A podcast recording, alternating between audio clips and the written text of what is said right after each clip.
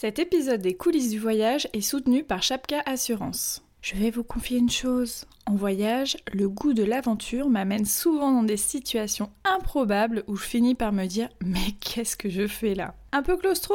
Et si je faisais de la spéléo? Logique, non? Hyper frileuse Et si je testais le chien de traîneau par moins 20 degrés? Logique. En revanche, vous savez ce qui est très logique, c'est d'être accompagné en voyage, comme dans ce podcast, par Chapka, qui assure tous les voyageurs, qu'ils soient baroudeurs maladroits ou aventuriers aguerris. Merci pour leur soutien et bonne écoute.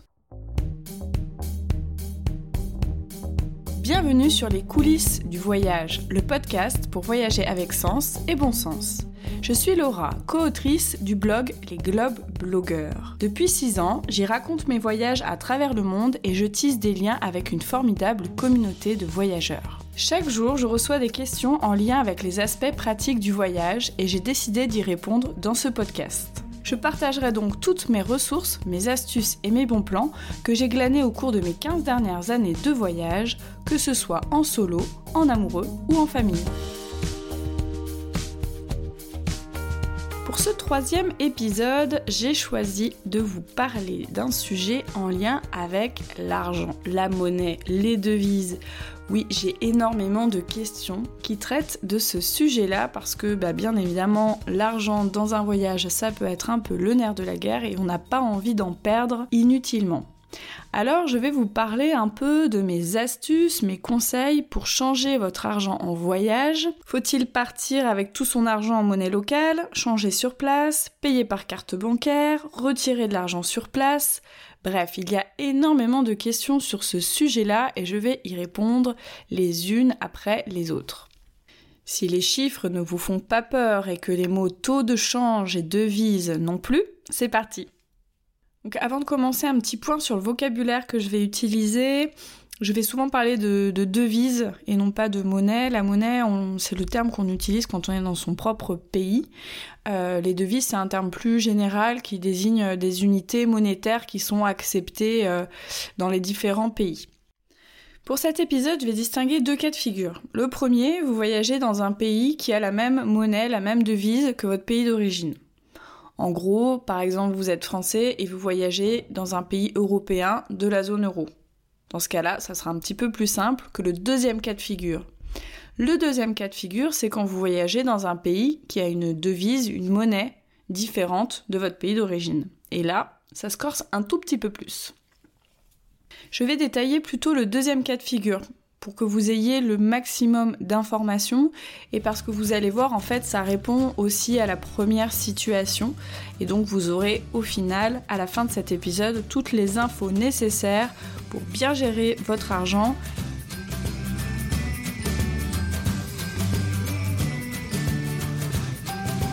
Pour les personnes qui voyagent dans un pays avec une monnaie euh, différente, souvent la question la plus fréquente c'est est-ce qu'il faut que je change mon argent?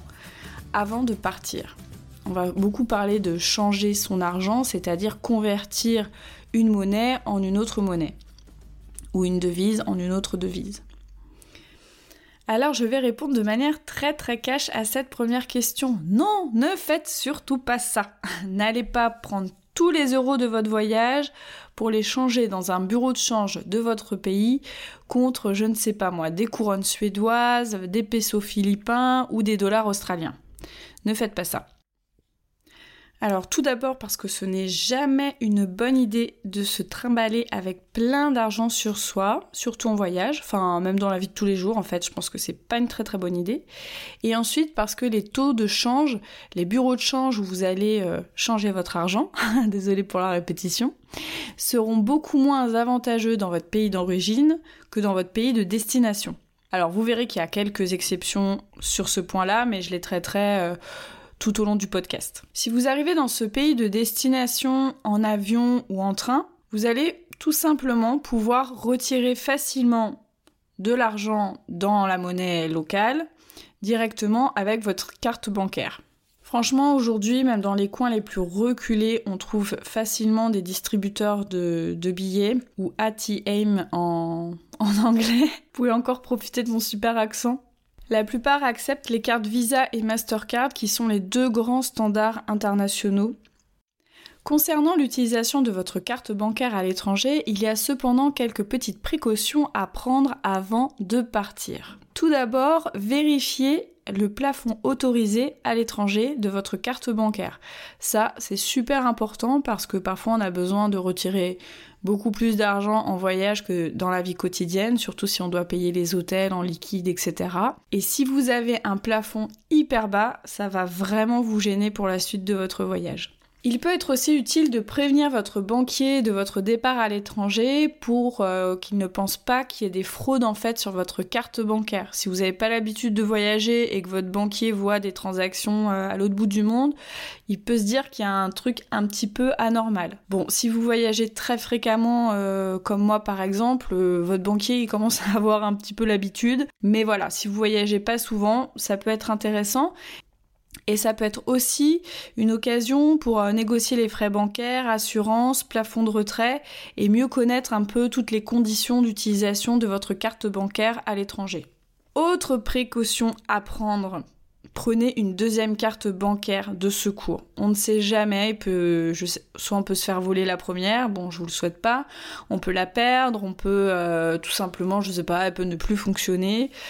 Donc prenez une deuxième carte bancaire on ne sait jamais. Quels que soient les frais appliqués à votre carte bancaire, ils sont souvent beaucoup plus avantageux euh, que les commissions que vous aurez en changeant votre argent dans un bureau de change euh, classique. Et si vous êtes très très malin dans le choix de votre carte bancaire, vous pouvez faire aussi de sacrées économies. Depuis quelques années, il y a de nombreuses néobanques qui fleurissent et qui ont proposé des offres très très intéressantes pour les voyageurs je pense notamment à N26 et à Revolut. Et plus récemment encore, il y a des banques qui lancent quelques offensives avec des cartes comme Boursorama Ultime ou la carte Phospho de Fortuneo qui sont vraiment super intéressantes pour les voyageurs. Il y a des cartes qui sont parfois gratuites avec zéro frais bancaires à l'étranger. Donc c'est vraiment très très intéressant d'aller regarder ces offres-là. Alors ce serait vraiment trop long de vous détailler euh, toutes les spécificités de ces différentes offres, mais je vais vous mettre dans le descriptif de l'épisode des liens vers plusieurs articles que Sébastien, mon cher et tendre, a patiemment écrit, puisque c'est vraiment un pro des comparatifs. C'est hallucinant. Donc il va vous donner euh, toutes les infos nécessaires sur ces différentes offres et vous pourrez ensuite euh, choisir en fonction de ce qui vous convient le mieux. Ce qui peut être aussi également rassurant, c'est d'avoir toujours sur soi une certaine somme en dollars ou en euros, plutôt même d'ailleurs en dollars qu'en euros.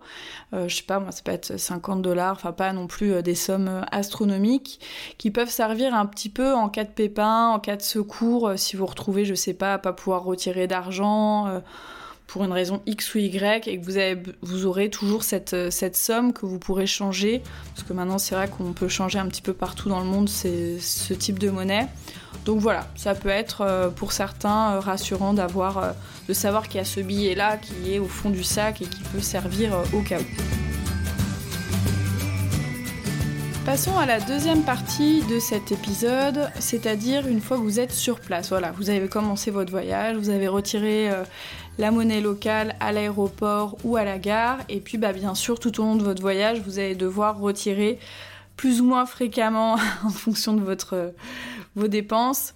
Euh, de l'argent au distributeur. Et là, il y a aussi encore quelques petites astuces et précautions pour euh, éviter euh, quelques frais supplémentaires. Première astuce, retirez toujours dans la monnaie d'origine du pays. Alors je dis ça pourquoi? Parce qu'il y a pas mal de pays où on peut vous proposer, en plus de la monnaie locale, des dollars. Donc vous pouvez être tenté de prendre des dollars en vous disant que bah voilà les dollars c'est un peu une valeur sûre, etc. Et puis bon si euh, s'ils sont pris de toute façon pourquoi pas utiliser le dollar? Mais en fait c'est une très mauvaise idée parce que finalement si par exemple vous payez votre hôtel ou une activité en dollars plutôt que la monnaie locale, quand vous faites le calcul, vous voyez que souvent les prix en dollars sont vraiment augmentés parce que finalement le taux de change qui est appliqué est vraiment pas en votre faveur. Des fois, il peut y avoir des différences de 30% entre le prix en monnaie locale et le prix en dollars. Donc vraiment, ne faites pas ça. C'est une très très mauvaise idée. Surtout en Amérique latine, euh, voilà, ça arrive très très fréquemment que euh, on propose des prix en dollars ou en monnaie locale. Et vraiment, pour avoir fait l'expérience, C'est jamais une bonne idée de payer en dollars. Deuxième astuce, choisissez bien où vous allez retirer votre argent. En fait, vous allez voir, il y a plusieurs types de frais quand on retire de l'argent. Il y a les frais inhérents à sa propre banque. Donc ça, si vous avez écouté mes conseils d'avant, vous les avez annulés. Mais il peut y avoir aussi des frais inhérents à la banque où vous allez retirer l'argent. Donc la banque euh, locale. En général, c'est précisé au moment du retrait. Donc à ce moment-là, vous pouvez choisir de dire ah bah je vais pas du coup euh, prendre cette banque-là, je vais peut-être essayer un autre distributeur. Donc euh, essayez de regarder ça et puis demandez aussi aux locaux qui connaissent peut-être des, des banques ou des endroits où les distributeurs n'affectent pas des frais supplémentaires au moment du retrait. Si vous n'avez pas le choix et qu'une commission fixe est prise par votre opérateur ou la banque dans laquelle vous retirez, je vous conseille de faire un retrait au plafond maximum autorisé pour limiter les frais. Par exemple, si vous avez une commission d'un euro à chaque retrait, si vous retirez l'équivalent de 200 euros en une seule fois, vous paierez seulement 1 euro de commission, ce qui est quand même assez raisonnable. Mais si vous retirez la même somme en 10 fois, vous paierez 20 euros de commission, ce qui n'est pas du tout raisonnable. Arrive maintenant le moment de l'exception. Tout à l'heure, je vous disais que c'était pas une bonne idée de changer son argent avant d'arriver dans votre pays de destination. Mais en fait, il y a des cas de figure où c'est absolument nécessaire. Le cas de figure en question, c'est quand vous voyagez euh, dans un pays et que vous allez arriver par la frontière terrestre. Là, dans ces cas-là, souvent aux frontières, il n'y a pas tellement de distributeurs pour euh, retirer directement en monnaie locale. Donc, dans ce cas-là, il faudra que vous ayez un petit peu de monnaie locale en arrivant pour pouvoir euh, payer les premiers frais sur place avant de pouvoir trouver un distributeur. Ce cas de figure arrive quand on voyage tout simplement dans plusieurs pays voisins qui ont des monnaies différentes. Donc euh, ça peut être juste un, voyage où il y a deux pays différents, euh, par exemple Thaïlande, Cambodge, ou ça peut être quand on fait des voyages plus longs sur une même région, par exemple on fait un, gros road trip en Asie du Sud-Est ou en Amérique latine, etc. Et où le passage de frontières terrestres va être assez euh, fréquent. Pendant mon voyage d'un an en Amérique latine, du Mexique jusqu'en Argentine, j'ai donc eu l'occasion très souvent de devoir faire ce change à la frontière terrestre. Et je vais vous donner 7 points qui me semblent importants à vérifier avant de changer votre argent dans une frontière quelle qu'elle soit.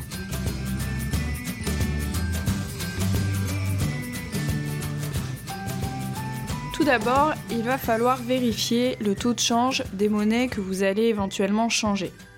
C'est toujours bien de connaître en amont le taux de change pour avoir un, ordre d'idée et pas se faire arnaquer au moment d'une transaction. Pour connaître euh, les différents taux de change qui s'appliquent entre différentes devises, j'utilise l'application du site xe.com. Donc je vous mettrai tous les liens dans le descriptif de l'épisode pour que vous puissiez le trouver facilement.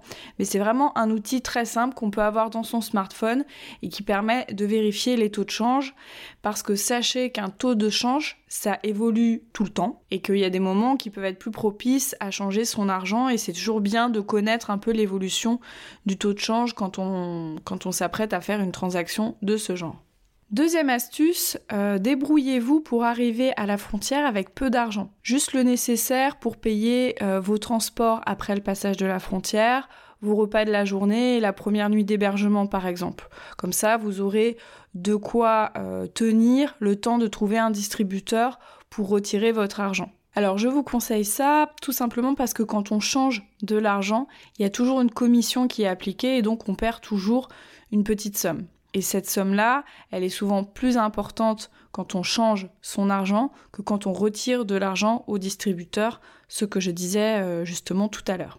Troisième conseil, renseignez-vous sur le pays de destination. En effet, il y a certains pays qui n'acceptent pas les devises de leurs pays voisins.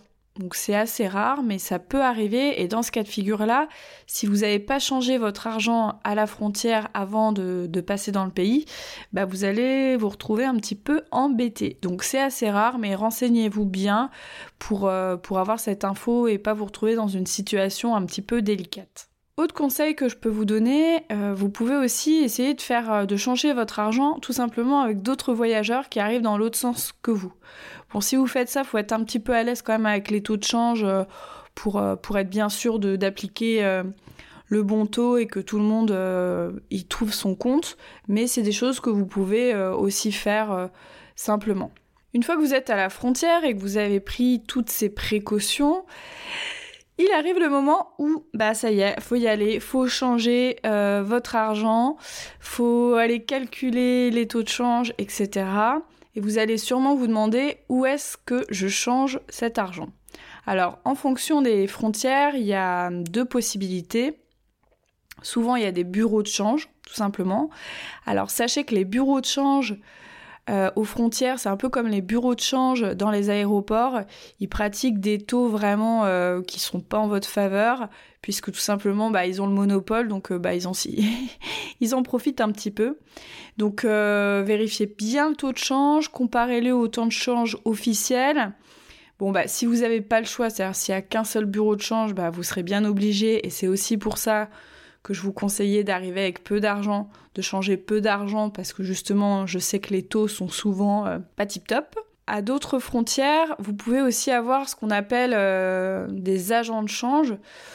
Donc c'est des personnes qui pratiquent le change de manière euh, officiellement officieuse. Voilà, alors par exemple en, Amérique centrale, c'est très fréquent au passage des frontières d'avoir des personnes qui vous proposent de changer l'argent. Alors je sais que ça peut faire un petit peu peur, on a peur de se faire arnaquer, mais souvent ils ont des taux plus avantageux que les bureaux de change. Donc euh, dans ce cas-là, bah, regardez bien euh, encore une fois les taux de change pour pouvoir les comparer. Prenez votre temps quand vous faites les calculs pour pas vous faire arnaquer. L'arnaque la plus fréquente, c'est que bah, le mec, il veut vous changer l'argent, il fait le calcul vite fait sur une calculatrice, il vous laisse pas trop le temps de réfléchir.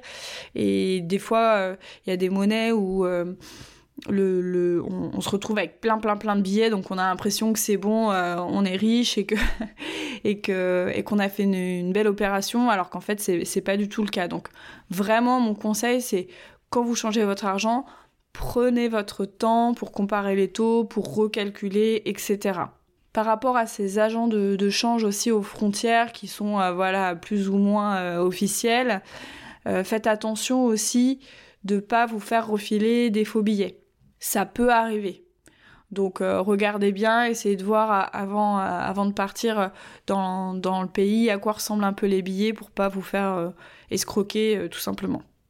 Alors comme c'est une frontière, vous allez me dire, mais oui, mais de quel côté je change mon argent? Est-ce que c'est du côté du pays où je me trouve déjà ou du côté du pays où je vais? Alors, notre expérience ferait plutôt pencher la balance du côté du pays où vous vous rendez. On a hum, souvent fait l'observation que les taux sont meilleurs de, l'autre côté de la frontière en fait. Ne me demandez pas pourquoi, c'est une observation qu'on a pu faire. Donc souvent voilà, on passe la frontière et hop, on change euh, l'argent, mais vous pouvez aussi le, faire, euh, le faire avant. Dernière astuce par rapport à cette question du change, évitez d'accumuler les pièces de monnaie. Au bureau de change, c'est clair que vous pourrez euh, pourrez pas les convertir en une autre devise. Par contre, parfois, euh, ces fameux agents euh, officieux peuvent les prendre, donc, euh, mais évitez de, les accumuler parce que ça va vous embêter plus qu'autre chose. Je sais pas vous, mais moi en tout cas, quand je me retrouve devant un tableau d'un bureau de change avec les colonnes achat, vente, les différentes devises, etc. Franchement, j'y comprends à peu près pas grand chose. Heureusement que Sébastien est là pour me sauver la mise et faire les calculs parce que lui il est très à l'aise avec tous ces chiffres. Mais moi franchement souvent je m'embrouille. Malgré cela, je vais quand même tenter de vous donner quelques points de repère pour savoir lire ces fameux tableaux diaboliques avec plein de chiffres partout. Donc un tableau de, change se hum, compose de plusieurs éléments. Donc il y a, plein de lignes avec euh, toutes, euh, les, devises. Et puis ensuite il y a des colonnes d'achat et de vente. Puisque finalement quand on change son argent, on peut soit être dans la situation de vendre, soit dans la situation d'acheter. Je vais vous dire un petit peu quelle est la différence entre ces deux situations. Quand vous vendez, vous êtes dans la situation suivante. Vous êtes dans un pays, vous avez la monnaie locale et vous voulez obtenir une devise étrangère au pays. Dans ce cas-là, vous vendez. Et dans ce cas-là, il va donc falloir regarder la colonne vente du tableau de, du bureau de change pour savoir quel est le taux que vous allez appliquer. Si vous comparez entre différents bureaux de change, il faudra choisir le bureau de change où le taux de vente est le plus bas. Dans ce cas de figure-là, plus le taux de vente est bas, plus il est favorable pour vous. Deuxième cas de figure, vous êtes dans une situation où vous devez acheter, dans une position d'achat. Ce cas de figure-là, c'est quand vous avez une monnaie étrangère au pays où vous êtes et que vous voulez obtenir la monnaie locale. Dans ce cas-là, vous achetez. Et donc, dans ce cas-là, il faudra tout simplement regarder la colonne achat. Et si vous comparez plusieurs bureaux de change ou plusieurs possibilités pour changer votre argent, il faudra choisir le taux d'achat le plus haut possible. Le taux d'achat le plus haut sera pour vous le taux le plus favorable. Donc voilà, c'est un moyen un petit peu mémotechnique pour se rappeler un peu euh, et pour arriver à se repérer dans ces euh, tableaux. Je vous mettrai tout ça en descriptif de l'épisode de manière très très très détaillée pour que vous puissiez revenir dessus parce que j'ai conscience que c'est pas hyper simple, surtout euh, à l'oral de cette manière-là. Donc voilà, je vous mettrai toutes les infos avec des exemples pour que vous puissiez vous en sortir plus facilement. Avant de passer à la dernière partie de cet épisode, je voulais attirer votre attention sur des pays où la monnaie, où ces questions de monnaie sont un petit peu spécifiques. Donc je pense notamment à l'Argentine et au Venezuela. Dans ces pays, en fait, les habitants ont très très peu accès aux dollars ou aux devises étrangères.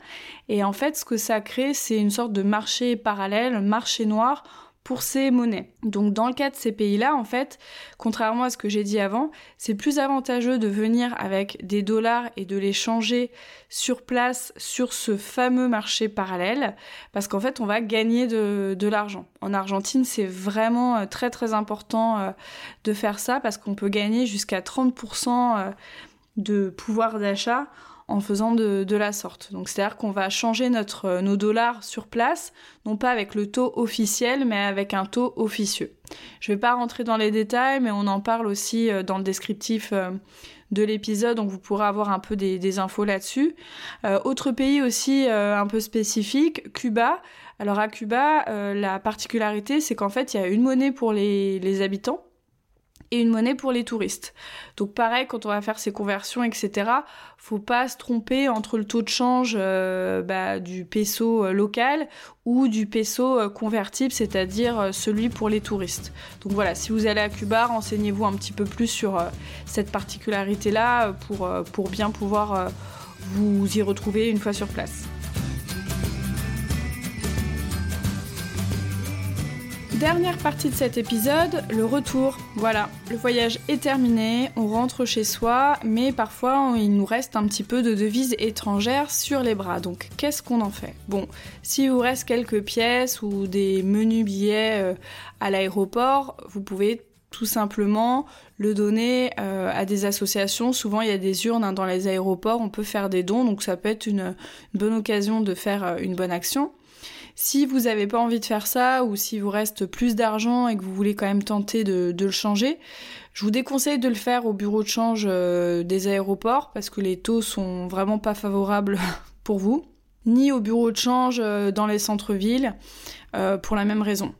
Si vous avez vraiment pas beaucoup à, changer, vous pouvez essayer de trouver des voyageurs, que ce soit sur des forums de voyageurs ou sur les différents groupes euh, Facebook ou sur des groupes euh, sur les réseaux sociaux, pour essayer de trouver des voyageurs avec qui vous pourrez échanger euh, simplement votre argent. Donc ça, ça peut être une solution assez, euh, assez facile. Et il existe aussi maintenant un site, une, une sorte de plateforme en fait, qui facilite justement cet échange entre particuliers. Donc euh, cette plateforme, elle s'appelle Westwap et le principe est assez simple. Vous vous inscrivez à cette plateforme. Vous mentionnez euh, ensuite euh, sur le site euh, ce que vous voulez changer et la plateforme vous met en relation avec quelqu'un qui, est intéressé par, la devise que vous voulez changer. Une fois la conversion faite, vous êtes crédité sur une carte prépayée qui vous sera envoyée. Alors il faut savoir que la plateforme applique une commission de 1% sur, les, sur ces conversions-là, ce qui reste quand même plus avantageux qu'un bureau de change. En revanche, il faut savoir que pour la carte euh, prépayée, une fois que vous la recevez, euh, si vous retirez moins de l'équivalent de 200 euros lors du retrait, vous aurez une, à des frais de 1,75 euros. Par contre, si vous dépassez ce montant-là, il n'y aura euh, aucun frais. Donc voilà, c'est des petites choses à savoir. Autre point aussi à savoir par rapport à cette plateforme, c'est qu'elle ne concerne pas l'intégralité des devises euh, de la planète. Donc il y a, euh, je pense, une dizaine environ de devises qui sont concernées par ces conversions-là. Donc allez regarder aussi si ce sont les devises qui vous intéressent. Personnellement, j'ai jamais eu l'occasion d'utiliser euh, cet outil, donc euh, je vous mettrai le lien dans le descriptif de l'épisode pour que vous puissiez aller voir euh, par vous-même et voir si ça peut vous intéresser. Et si jamais bah, vous le testez et que vous avez des retours, bah, n'hésitez pas à m'en faire part pour, que je puisse avoir des avis éclairés sur la question. Et voilà, c'est déjà la fin de ce troisième épisode. J'ai eu beaucoup de plaisir à le faire, même si je peux vous avouer que il m'a donné un petit peu plus de fil à retordre que les deux premiers. C'est un sujet qui m'a paru beaucoup plus complexe à expliquer euh, à l'oral. C'est pourquoi vous retrouverez toutes les informations dans la retranscription de l'épisode, comme ça vous pourrez y revenir à tête reposée. Si comme moi vous avez besoin parfois de réentendre plusieurs fois la même information, j'ai pensé à tout. En tout cas, je vous remercie encore beaucoup beaucoup de votre écoute. J'espère que l'épisode vous a plu. N'hésitez pas à me faire des retours, à me poser d'autres questions, à me demander des précisions, bref, à me contacter sur mes différents réseaux sociaux sous l'identifiant Globe Blogger, que ce soit Facebook, Twitter ou Instagram. Pareil, je me remettrai les liens dans le descriptif de l'épisode, comme ça vous pourrez me trouver plus facilement.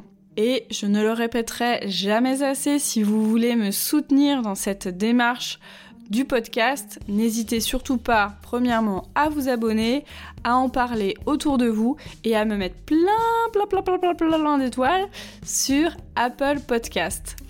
En attendant, je vous embrasse bien fort et je vous retrouve très très très bientôt pour un prochain épisode. Et en attendant, bon voyage